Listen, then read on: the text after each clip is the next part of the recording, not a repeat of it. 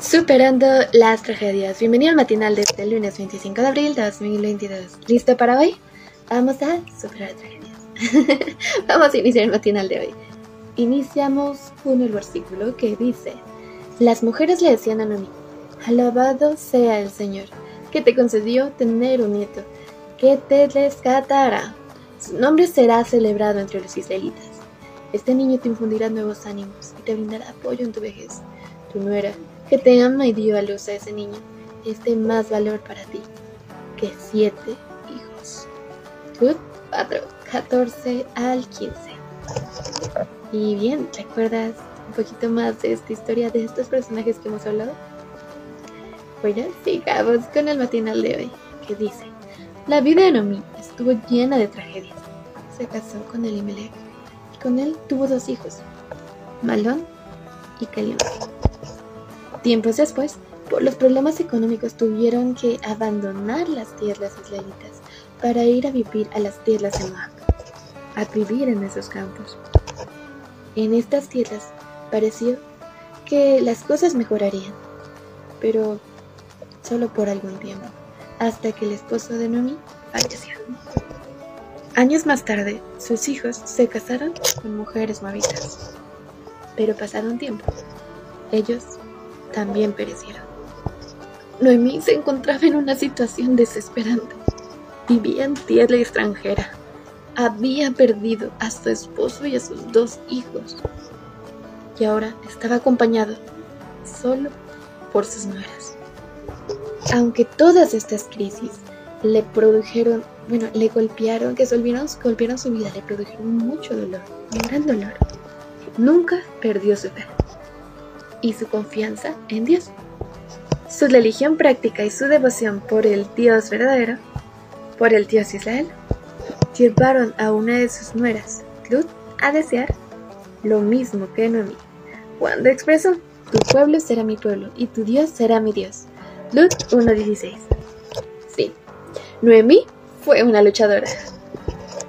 Los golpes que recibió podían haberla llevado a la desesperación y a la apostasía pero confió en Dios y Él no la defraudó. Noemí volvió a Israel junto a su nuera Ruth. A partir de ahí, Dios encaminó la vida de ambas para que Ruth se volviera a casar y tuviera un hijo, Obed, que fue criado por Noemí. Fue tal la alegría y el gozo que experimentó con la llegada de este niño que sus vecinas dijeron, Noemí ha tenido un hijo. 4, 17. Al igual que Noemí, nosotros podemos tener tragedias, podemos tener momentos de dolor. Mientras vivamos en este mundo de pecar, siempre tendremos la posibilidad de vivir una situación que nos angustie, que nos aflija, que nos llene, bueno, que nos llene de pesar, que nos traiga pesar, dolor. Pero vivir esas experiencias nunca debería ser motivo de apartarnos de nuestro Dios. Porque si nos mantenemos fieles, nuestro Dios Padre intervendrá para darnos una salida. Dios guía la historia humana y las historias de nuestra vida. Así como actuó con Emi, dándole bendición, consuelo y amor a su vida, también lo hará con nosotros si nos mantenemos con fe, tomados de su mano. Y bien, ¿qué te ha parecido este ejemplo y enseñanza de hijas de Dios? Sin duda, imagino que ha de haber sido algo muy complicado lo que vivió Noemi. La pérdida de seres queridos no es algo fácil. Pero bueno, todos no estamos exentos a vivir. Al igual que esta, hay muchas otras tragedias que vivimos, podemos vivir en nuestras vidas también.